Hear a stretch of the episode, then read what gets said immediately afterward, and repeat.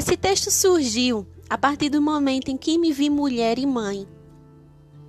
É um texto que foi criado com o intuito de homenagear e acolher todas as mulheres que estão me ouvindo hoje, amanhã ou dias e dias depois, quem sabe.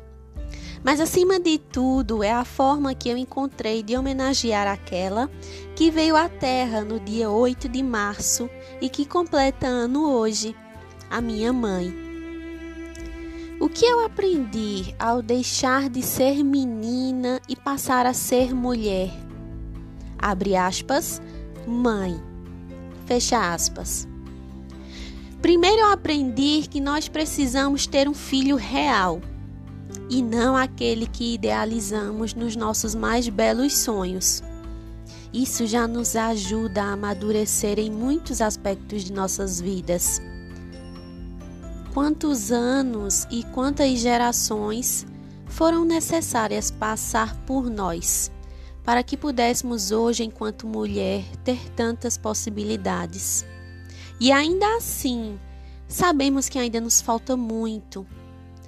Para tantas mulheres espalhadas pelo mundo, falta oportunidade em muitos aspectos da vida. E quando a gente pensa que a realidade dessas mulheres está muito longe da nossa, é aí que a gente se engana, porque muitas vezes essa realidade difícil está estampada nos olhos da alma de uma colega bem ao nosso lado e a gente nem se dá conta. O primeiro livro que li quando eu tinha seis ou sete anos de idade foi Dumbo, um presente dos meus pais para a filha que adorava filmes da Disney, filmes de princesa.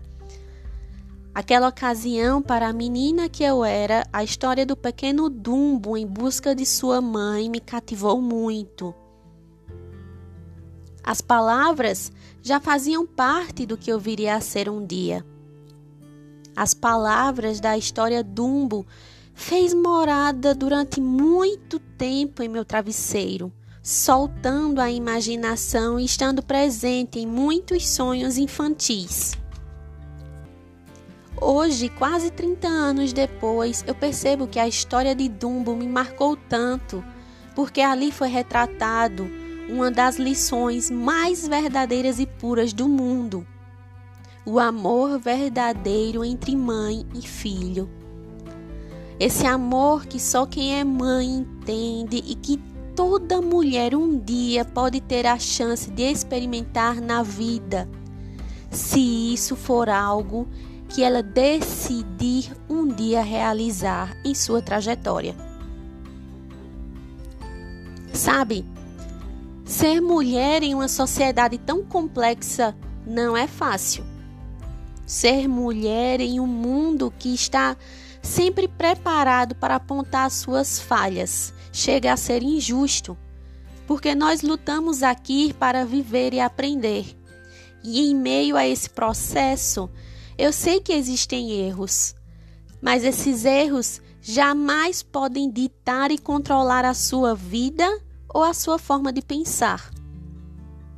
Então, escreva você a sua história. Dite você o que é melhor para você. O que você quer fazer da vida?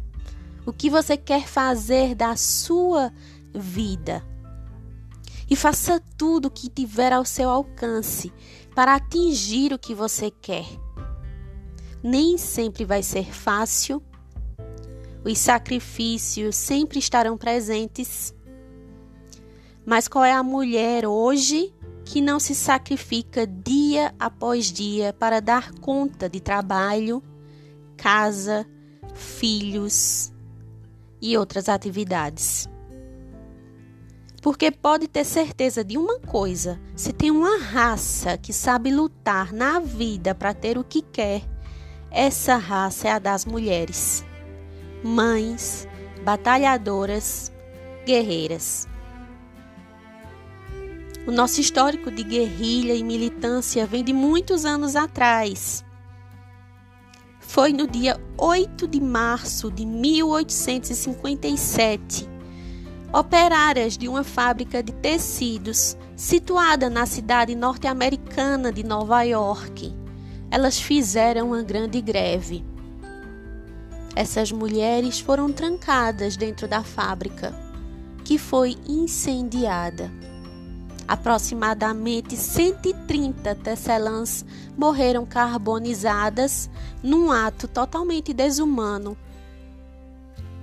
Um episódio terrivelmente triste em nossa história, mas é graças a ela a história que salva e guarda tantos acontecimentos ao longo dos anos que temos a oportunidade de poder lembrar que façamos jus ao sacrifício destas que já partiram, que façamos jus a essa potência tão forte que temos, a potência e a força feminina. A luz do conhecimento que cai em nossos seres quando tomamos a dianteira de nossas vidas é transformadora.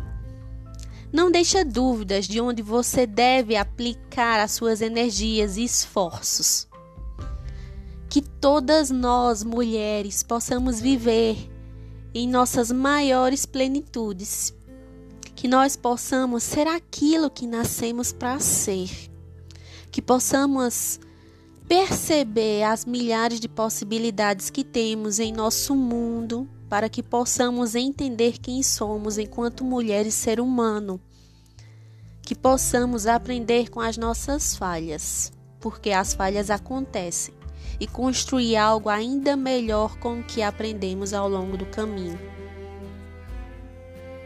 Porque a maior riqueza da vida é a possibilidade de apenas ser aquilo que se é.